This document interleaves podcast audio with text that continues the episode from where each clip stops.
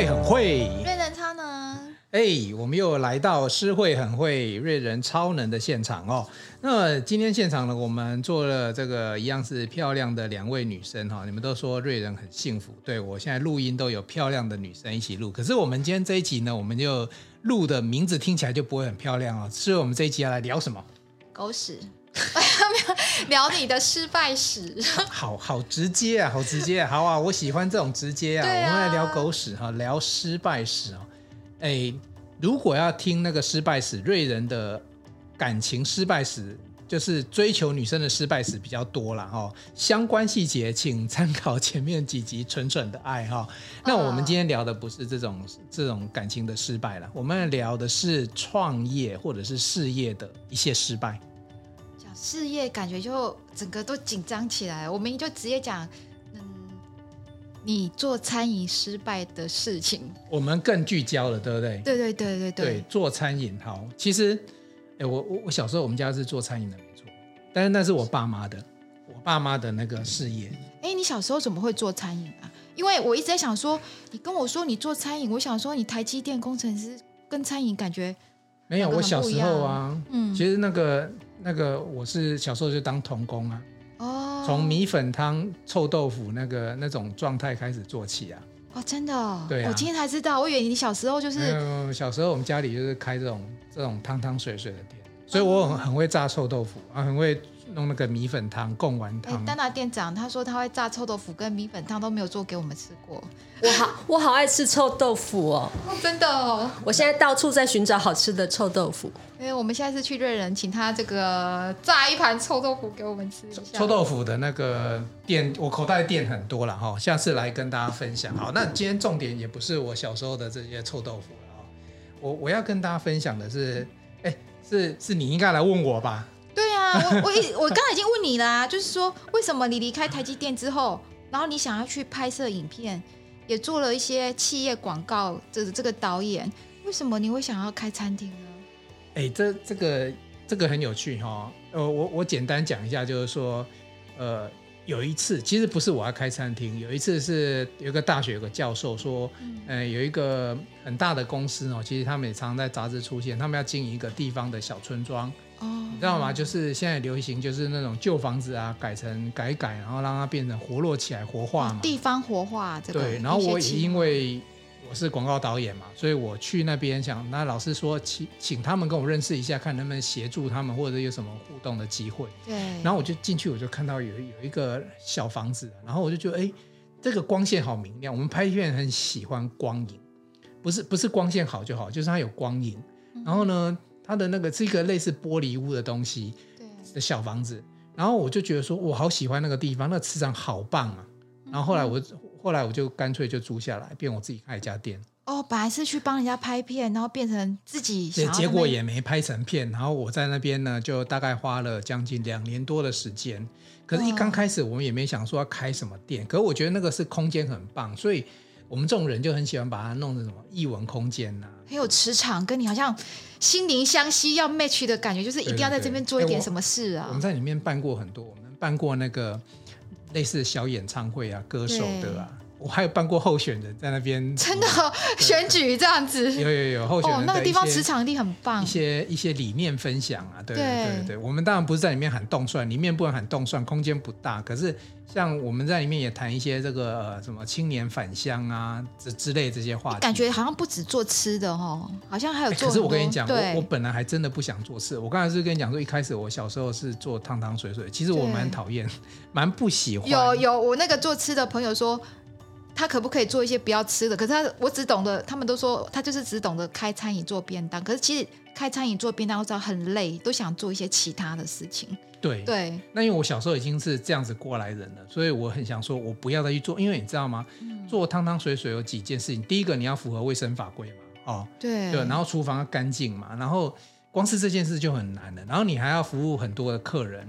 然后你还要准备很多锅碗瓢盆，所以其实那不是一件很容易的事情。等一下我们来聊聊哈，诗会在这方面，因为他也有跟人家一起合合作创业，尤其是现在很红的这些这些餐饮的品牌。对对。我现在讲我的好了，因为我们先讲我怎么，其实我说的失败就是说我经营没有很长久，大概就是两年的时间。可是那两年的过程当中啊，我大概我我说过，我在那一段时间我做过最多、最常做的一件事情就是泡咖啡。哦，因为那时候大家要进来，我把它弄得比较像是艺文场域，我还里面挂了很多艺术家的那个画，意大利艺术家的画在那边，然后就有点像艺廊。可是外面的走过去，比如走过这个艺术村的这个群众啊的一一般的民众，就会觉得说，哎，你这个地方好漂亮哦。其实他们想进来吹冷气，我知道，尤其夏天。哦，对。然后就不好意思，然后就那边探头探脑。然后我想说，对，那可是我在那边卖个卖门票也觉得怪怪的。后来我就干脆让大家。大方的进来，为什么？你就进来喝咖啡啊！所以你就泡了很多咖啡，就手喝。而且我们没有钱买什么意式咖啡机，然后就手冲咖啡。所以我那两年应该冲了几冲了几千杯的咖啡。我跟我老婆。还有一点就是说，除了地点很重要之外，你的伙伴呢？合伙人呢？呃，对，我们一开始我们有一些合伙人是，比如说跟地方的形态有关系的。对。可是这个这个也要跟大家分享，合伙人。可能不见得是说合伙人人人好或不好，因为有时候你经营的时候有一些手法跟方式。对，像我我有我有一个理念呢，他们就很讨厌我。你的理念是什么？我想一下，我会不会讨厌你？好，我来讲一下，你看你会不会讨厌我？嗯、这个其实我我在讲说，我们事后也来检讨，我到底是成功还是失败。我跟大家讲说呢，我们卖东西呢，所有的定价，我不要。一般行销会喜欢做一个基零数定价，比如说九九一九九，让大家有便宜到的感觉，会找一块钱。我说我不要，我说我们才没几个人呢，我为了去找你一块钱，我要去准备那个零钱换零钱，那每天去换零钱，那多麻烦。我说我们所有的定价都五十一百，嗯，所以呢，一开始的时候就很奇怪哦。我们我们比如说我们咖啡一百，听起来如果在某些场域听起来很合理了，可是，一百的下一个集距是一百五，所以我们如果黑咖啡是一百。拿铁就一百五，有人就觉得太贵。我觉得这两个差二十五块差不多，差差五十块钱嘛，一百到一百五。嗯，那前一个等级五十块钱，我们又赚不到钱嘛。嗯，所以就很很很痛苦。哦，你想要在拿铁这边赚一点钱？其实因为鲜奶，我那时候因为做这件事情，我们都去估算过成本。呃，倒不是赚不赚钱，是因为有一些消费者他会觉得，如果我今天要跟你买一杯一百五的拿铁。他为什么不去 Seven 买那个？应该现在是五六十、六七十吧？哦，对吧？如果你这个定价策略，我会觉得说，你是希望大家多买那个黑咖啡就好，少买拿铁，因为拿铁对你来讲太麻烦，所以你可以故意把拿铁定价高一点。可是没办法，女生通常我会这样女生都要拿铁，呃、女生喝的都。我跟你讲，我有观察过，光咖啡这件事情就很有趣。你只要观察他是什么创业的啊，做事业的啊，工作很很辛苦的啊，像我们当导演、当摄影的。百分之九十，你猜他喝咖黑咖啡不会有错。嗯，但如果说你如果是看到是那个诶妈妈带小孩呀、啊，就是或者是说有一些年轻的女生啊，那百分之八十你猜他喝拿铁也不会有错。可是拿铁市场其实还蛮大的，所以我那时候为了拿铁，因为拿铁一定要鲜奶，嗯，然后我其实也没有办法去买大量鲜奶，所以我就把周遭我讲实在话，我算过，就是周遭的便利商店当做我的库存的地方。我如果需要，就快速的去赶快买鲜奶回来。所以以前我经常做一件事情，就我们那个后门，就客人很多的时候，我就跟我伙伴，就是有时候是我太太，我说：“哎，我出去买鲜奶。”然后就后门就出去，然后其实又不好意思让客人知道说我们马上拿了一罐鲜奶回来，又从后门这样溜回来。对，嗯、所以其实我觉得光是产品的定价，有时候我觉得听你这样讲，你定价 OK 耶，因为你的拿铁还是有这个族群，本来就是应该获利，而且。一百跟一百，我觉得 OK。嗯，对。可是我的伙伴会跟我 argue，他说：“洪导，你这个太难，你你就我我们就只能卖五十、一百、一百五。可是有些东西偏偏他就不适合卖五十，也不适合卖，他就想卖八十。比如说，我们有一款那个烤吐司厚片烤吐司的东西，嗯、那卖一百又太贵。嗯，那卖五十好像。”其实差不多啦，五十如果一般的那个小吃店什么的，就就休闲是可以。可是如果说你再加一点东西，大家觉得他应该是要卖六七十，我说不行，这要不一百，要不五十。嗯，因为我一直坚持一件事情啊，就是我不要花时间去换零钱，因为我觉得我们应该把时间做在更，就是把时间用在更珍贵的时间上。这个如果你是我跟我合伙，你会不会？我应该跟你拆伙吧。因为对我来讲，其实，在找钱这件事也是培养跟客户之间的默契跟关系。其实客人来不来这家店，一个很主要原因是有没有为他想到这样。嗯、那其实有时候我觉得透过聊天可以跟客人建立感情，其实找钱也是一种方式这样。因为其实做餐饮最重要的是钱跟食材好不好嘛，你东西 CP 值高不高，要合理这件事，要让客人觉得 OK，他才会再光临。嗯，对对啊，因为你说五十一百这个咖啡，比如说你告诉我说不要找零这件事，可能都是整数，这个我可以接受。嗯，可是。你说一块吐司可能别一个是五十块吐司，另外一个吐司就是一百，可是其实你可能只是抹上一个 butter 或是一个花生酱那种，你就要给他差五十块。客人第一个直觉就是这样合理吗？就是合理这件事情对消费者顾客的心理是很重要的一个信任感。对，所以我我我我们又来讨论这个议题是说。你看到我我的我的理念是这样，我刚才讲这个理念啊，理念就是说我今天经营这个空间，我可能是要让大家来看一些艺术品画作或者是地方一些特色的东西。其实我并没有把卖产品或卖餐饮当做我主要经营项目，我把它当做门票。所以，如果我把它当做门票，五十、一百、一百五就释怀了。可是，确实有很多消费者进来是认为，你这里我就应该点东西吃点东西。哦，这样你跟我想你开的那个餐饮又不太一样。我以为就是开咖啡店或是简餐店，感觉是里面摆了很多艺术品，所以你是等于就是你来这边欣赏我的艺术品，那你就不要去管我的餐饮多少钱，应该是这样的意思吧？对，我一直想这样子。如果你这样的话是另外一种行销手法，你应该说你来每个人都收三百块，这个三百块可以抵你来喝咖啡或是甜点，这样就好了，就简就简单了。对嘛？所以我就太晚认识陈诗慧小姐嘛，我那时候就死脑袋，没有没有没有，就是其实是一个说法，就是你来就是低消就是三百块，你可能你三百来，我可能跟你一个小小的点心啊、咖啡啊，然后你又可以欣赏这边，享受这里的一些。啊，高级的艺术空间跟设施这样，对，你看不用纠结到这些东西了。那现在听起来就很合理，可是那时候其实我是说，这个就是我失败的其中一点，就是说我们被局限在说，我还去弄，我还去设计菜单，然后弄很多漂亮的菜单。其实如果是这个方法的话，你根本不需要菜单，因为消费者来进上门之前就已经知道，哦，原来我来这边是做什么，而三百块对我来讲是很合理的，因为他会觉得说，啊，我只要花个三百块，他还送我咖啡，还送我。甜点啊什么的啊，其实这个你也可以获利的一种。嗯、那最重要的是我还有这个空间可以做其他的事，所以这个等于餐饮服务是配送的。对对，那你就不用纠结到很多事情的。果然是业务一姐呢，哦，没有没有，这个这个价钱的这个设计啊，哈、哦，这个其实都有很多的学问的，就让他觉得物超所值这样子。对，其实我最近像我昨天在带学生的时候，也特别提醒，整学期我只提醒他们一个重点，就是说，哎，你们去看那个消费者的那个，就是说我们对某一家。店或一个产品，它的会产生哇哦惊喜，还是产生客诉啊？是惊惊吓还是惊喜？是来自于他对于你你要走进去的时候对这件事情的期待。我的期待如果很高，你没有做到，嗯，那就是惊吓嘛，对不对？那如果说你今天没有期待很高，进去之后给他这么多，那就是惊喜。对啊，就是说我可能来这边要觉得物超所值，他就会再来。可是像你刚才，因为没有先跟消费者讲好。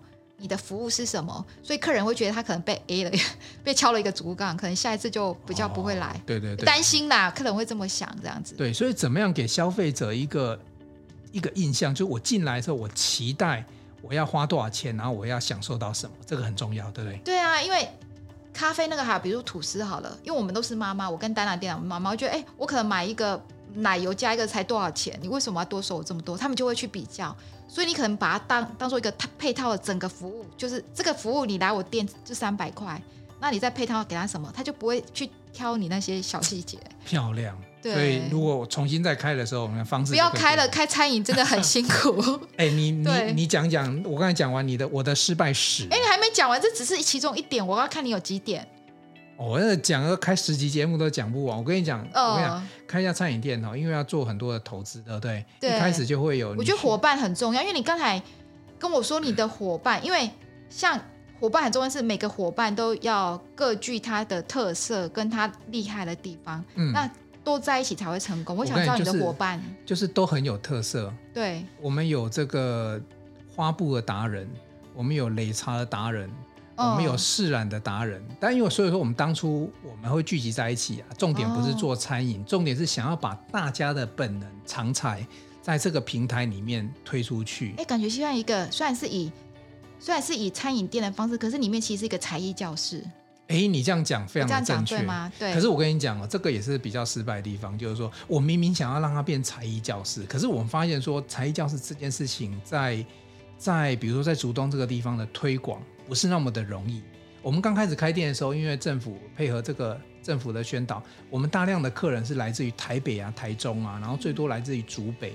对，可是大家来自一个观光旅游心态，他也不会观光旅游再跟你做才艺，再跟你做。对啊，我觉得你擂茶就很好，可能。我来你的餐厅，比如说，哦、我进来就是三百块，比如啊，我不知道三百五百可能要看你们定价，比如说来就三百块，我来这边可以喝个咖啡，可能有个小甜点，然后你又教我怎么擂茶，嗯、那擂茶可能那个成本你要放进去，对，就是一个五百块服务，我可以学到擂茶又擂茶可以喝，擂茶擂茶还好，但如果说你来这边，因为有时候比如说你在做这个，比如说拼布，哦，我觉得拼布也很好，因为是竹东的特色啊，对，对，可是。通常这个单价，这个课程单价就不会很低，它就不是一一两百的，因为含材料费跟老师的费用，有时候一堂课可能四五百。那我们就发现，就是说消费者的心态了，他预期来这里走一走，他没有预期要来做这件事情。哎，你可以，这就是你的菜单，你的菜单就跟别人不一样哦，不是什么咖啡啊、甜点，你的菜单可能是，比如说桶的服务，比如说是擂茶的 A A 套餐是擂茶，B 套餐是染布，C 套餐可能是如何当导演嘛，摄影。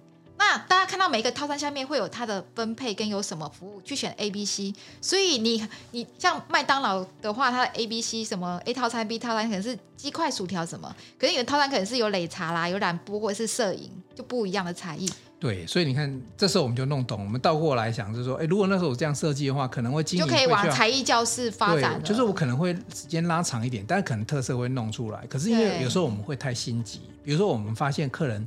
都没什么客人的时候，我们就开始想说，啊，我们要改菜单呐、啊，是不是我们的菜不够好吃啊？就是我们的咖啡怎么样？就是我我们一直往我们把自己逼向那个餐饮业发展，咖啡店。可是你里面没有特别真的在做餐饮，所以我知道我们花很多时间在弄菜单。因为对我来讲，你就是个会拍摄、会导演、会什么的啊，他可能就是南部，所以里面没有餐饮的人哦。这就是合伙没有餐饮，没有没有。哇，这样很辛苦哎、欸，没有，就是做餐饮一定要有餐饮的厉害的人。初衷本来就不是往餐饮走，哦、可是过程当中，因为要反过来去迎合消费者需求，我们去做一些跟吃吃喝喝有关的东西，嗯、然后但又要很有理念，所以吃吃喝也不能随便做。所以像我们的吐司什么，我们都找那种。就是用料啊、选材啊，都很有理念的厂商，但成本比较高啦。其实你们想做，可能教大家怎么蓝布，教大家怎么擂茶、啊、摄影啊，就是地方特色的东西就对了。对，所以其实，可是我讲实在话，这个就是大家会遇到的一个局限，就是说，当你在走的时候，你发现，比如说地方特色什么，按、啊、你单价又不是很便宜的时候，这时候你要招揽客人不是那么容易。如果我是你的话，我会做一件事，就是说，我会把我的 A、B、C 套餐先定好，然后我会去跟那个。导游会有在地导游合作，但是我我告诉他说，你可能带一群团的时候，因为我不知道他客人有谁，我会跟他签约，也不用什么签约，就说反正你带一团来，我就给你抽多少。其其实我们后来也是有很多成呃有一些小成功的案例，就是你讲这种模式，就是说比如说我们是跟一些旅行社合作，然后或者是有一些公司企业它是包场。来做，然后我们也跟原原原住民文化，我们就哎，它可能包含原住民的特色料理。早上我们先做一些手做，然后中午还含特色料理餐，我都有跟我们隔壁的那个这个店家就是去合作。其实有过几个很成功的案例啦，然后也都有创下一些营业额，是不错。可是就长期来讲的话，有时候我们就是这样子，就是当你要先走你原本的理念跟初衷的时候，那一条路是孤独的。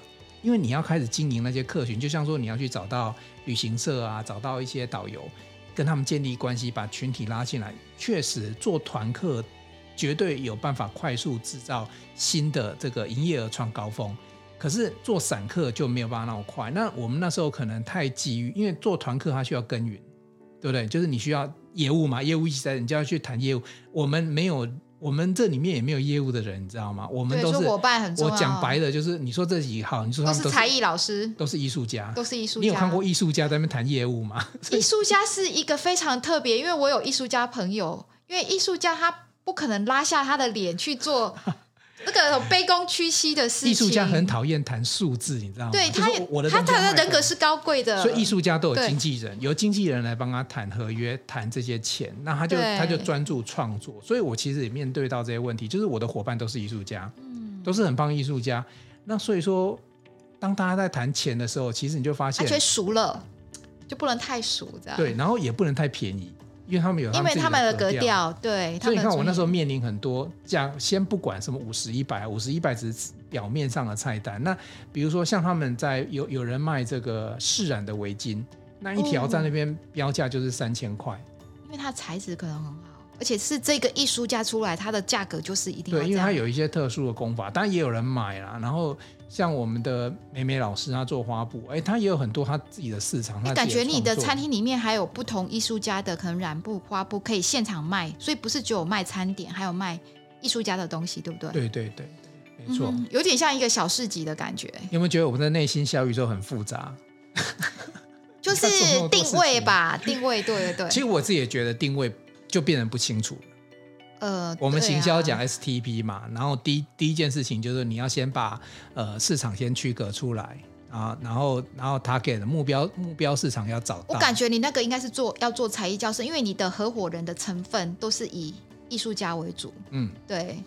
好，所以其实我自己提供这个叫做失败史。其实我觉得虽然讲失败了，因为我如果说你用呃，比如说到底要。经营几年才获利赚钱，这种叫成功的话，那绝对不成功，因为我们其实没有获利，但我们成功的在这边经营了两年，然后离开。呃、这这两年，请问一下哈，你是老板嘛？你是董事长？哎，对了，创办人。那呃，你的合伙人有几个？呃，三个。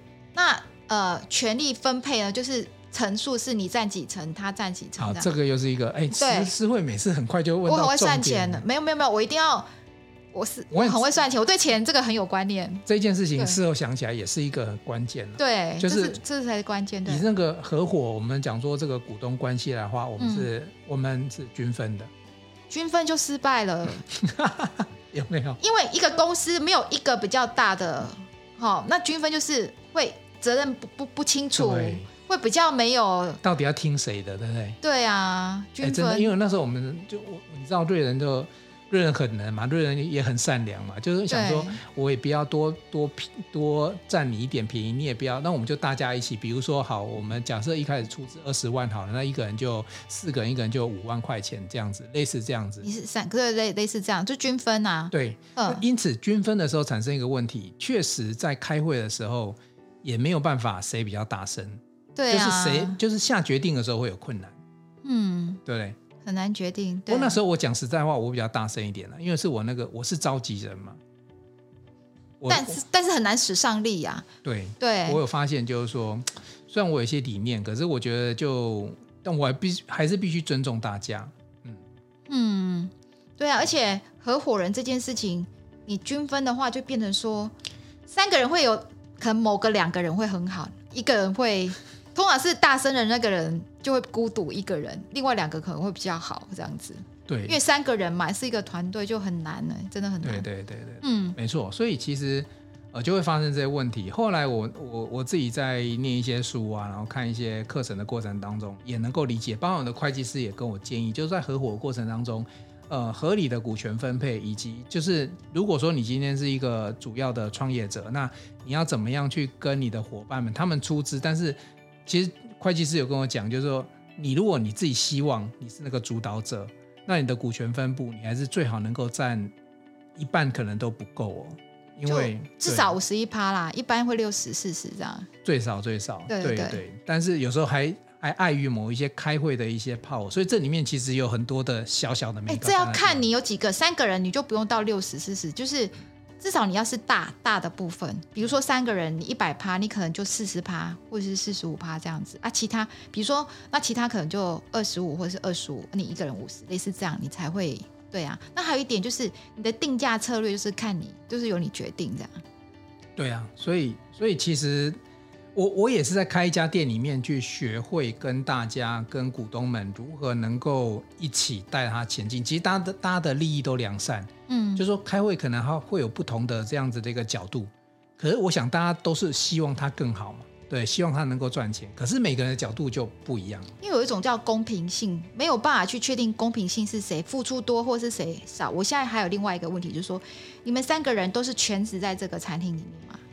没有啊，当然没有啊，大家都不是全职的。对啊，你有你的工作，他们另外两个有他们的工作，对对对。所以你们是用排班的方式，对对对这段时间是你，那一段时间是他。是的，那有去算出说，属于你自己跟他们人，你们出来的营业额一定不一样嘛？我没有没有去想过这件事情。比如说你是星期一，他星期二、星期三，对不对？你们是排班的，那有没有说哪一天属于谁的部分营业额会比较好？属于谁的部分营业额会比较不好？没有呢。那表示你们我跟你讲，三个都营业额不好。一开始就都不好，然 后所以就就不用去比谁好谁不好，因为因为会你会跟我这样讲，其实我就可以猜出来，我只要从这一点就知道你们营业额真的很差，都没有获利，因为。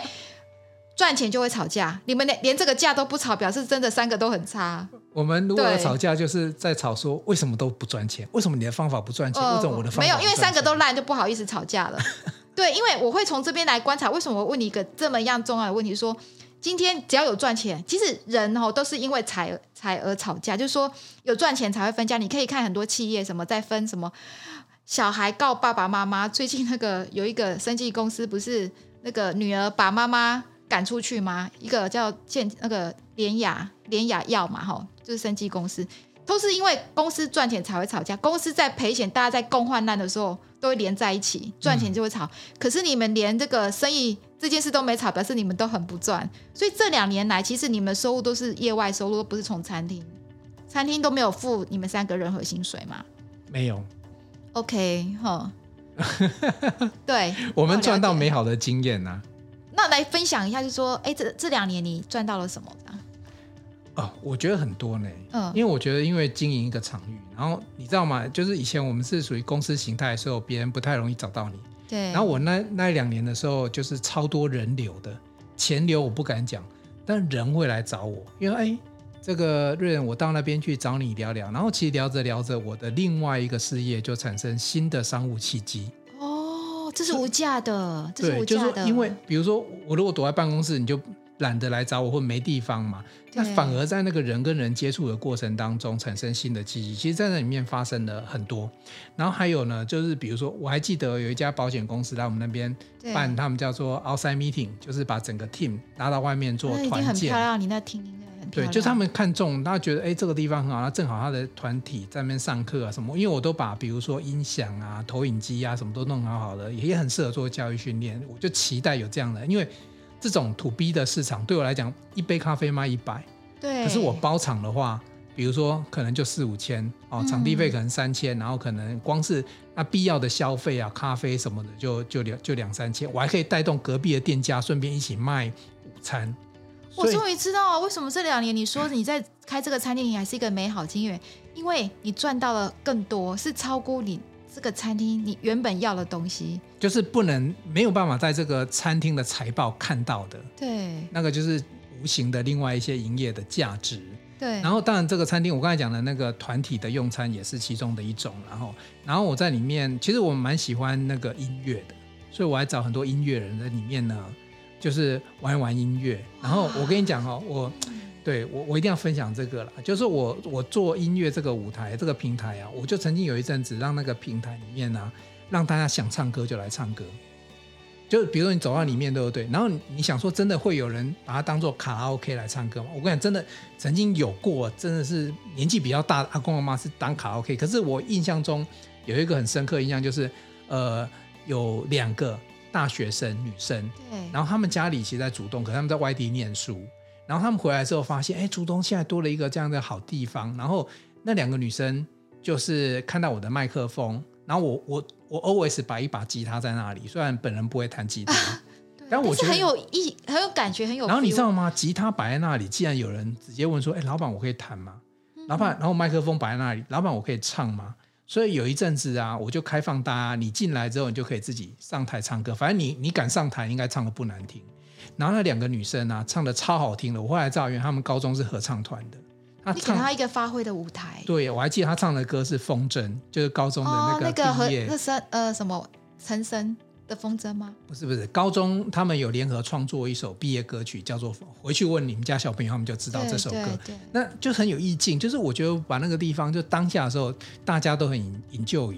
然后我还记得有一次很好笑，就是有一个女生在那边唱歌，唱到有一个阿贝去点歌。我记得那时候是一个假期吧，然后唱到他还递一张纸条给台上呢，他说我要给请歌手帮我唱歌，然后我就跟阿贝说，那舞台其实也是我们的的消费者啦哈，然后也不是歌手，不过如果他会的话，我们看他能不能唱，就让阿北点中华民国颂。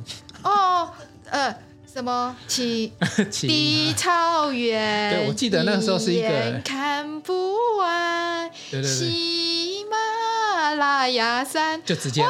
天哪，这首歌好老哦，对，是我小时候的歌。可是那个女生就没有办法。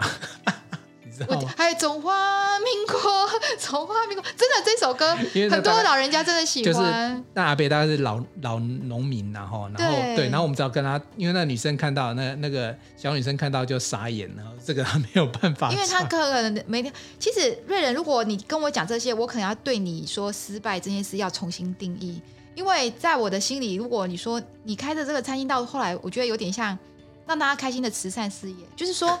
就是说，你可能要重新定义说失败这件事情，因为它其实让你赚到是人情的另外一种温暖跟关怀。那它让我看到说，其实这个餐厅是让你累积能量的跳板。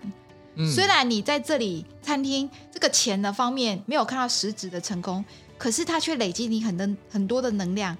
它等于是你的 turning point，就是人生转捩点，让你可以变成现在瑞人的你。就是我我会多一个空间去实践一些我那时候的想法，而且我也实践。其实那两年其实我还蛮开心的。我讲实在话，因为在那里面不但有一些老朋友来找我，还认识很多新朋友，因为他们喜欢这样空间，然后交了很多在地的啊或外地来的的朋友。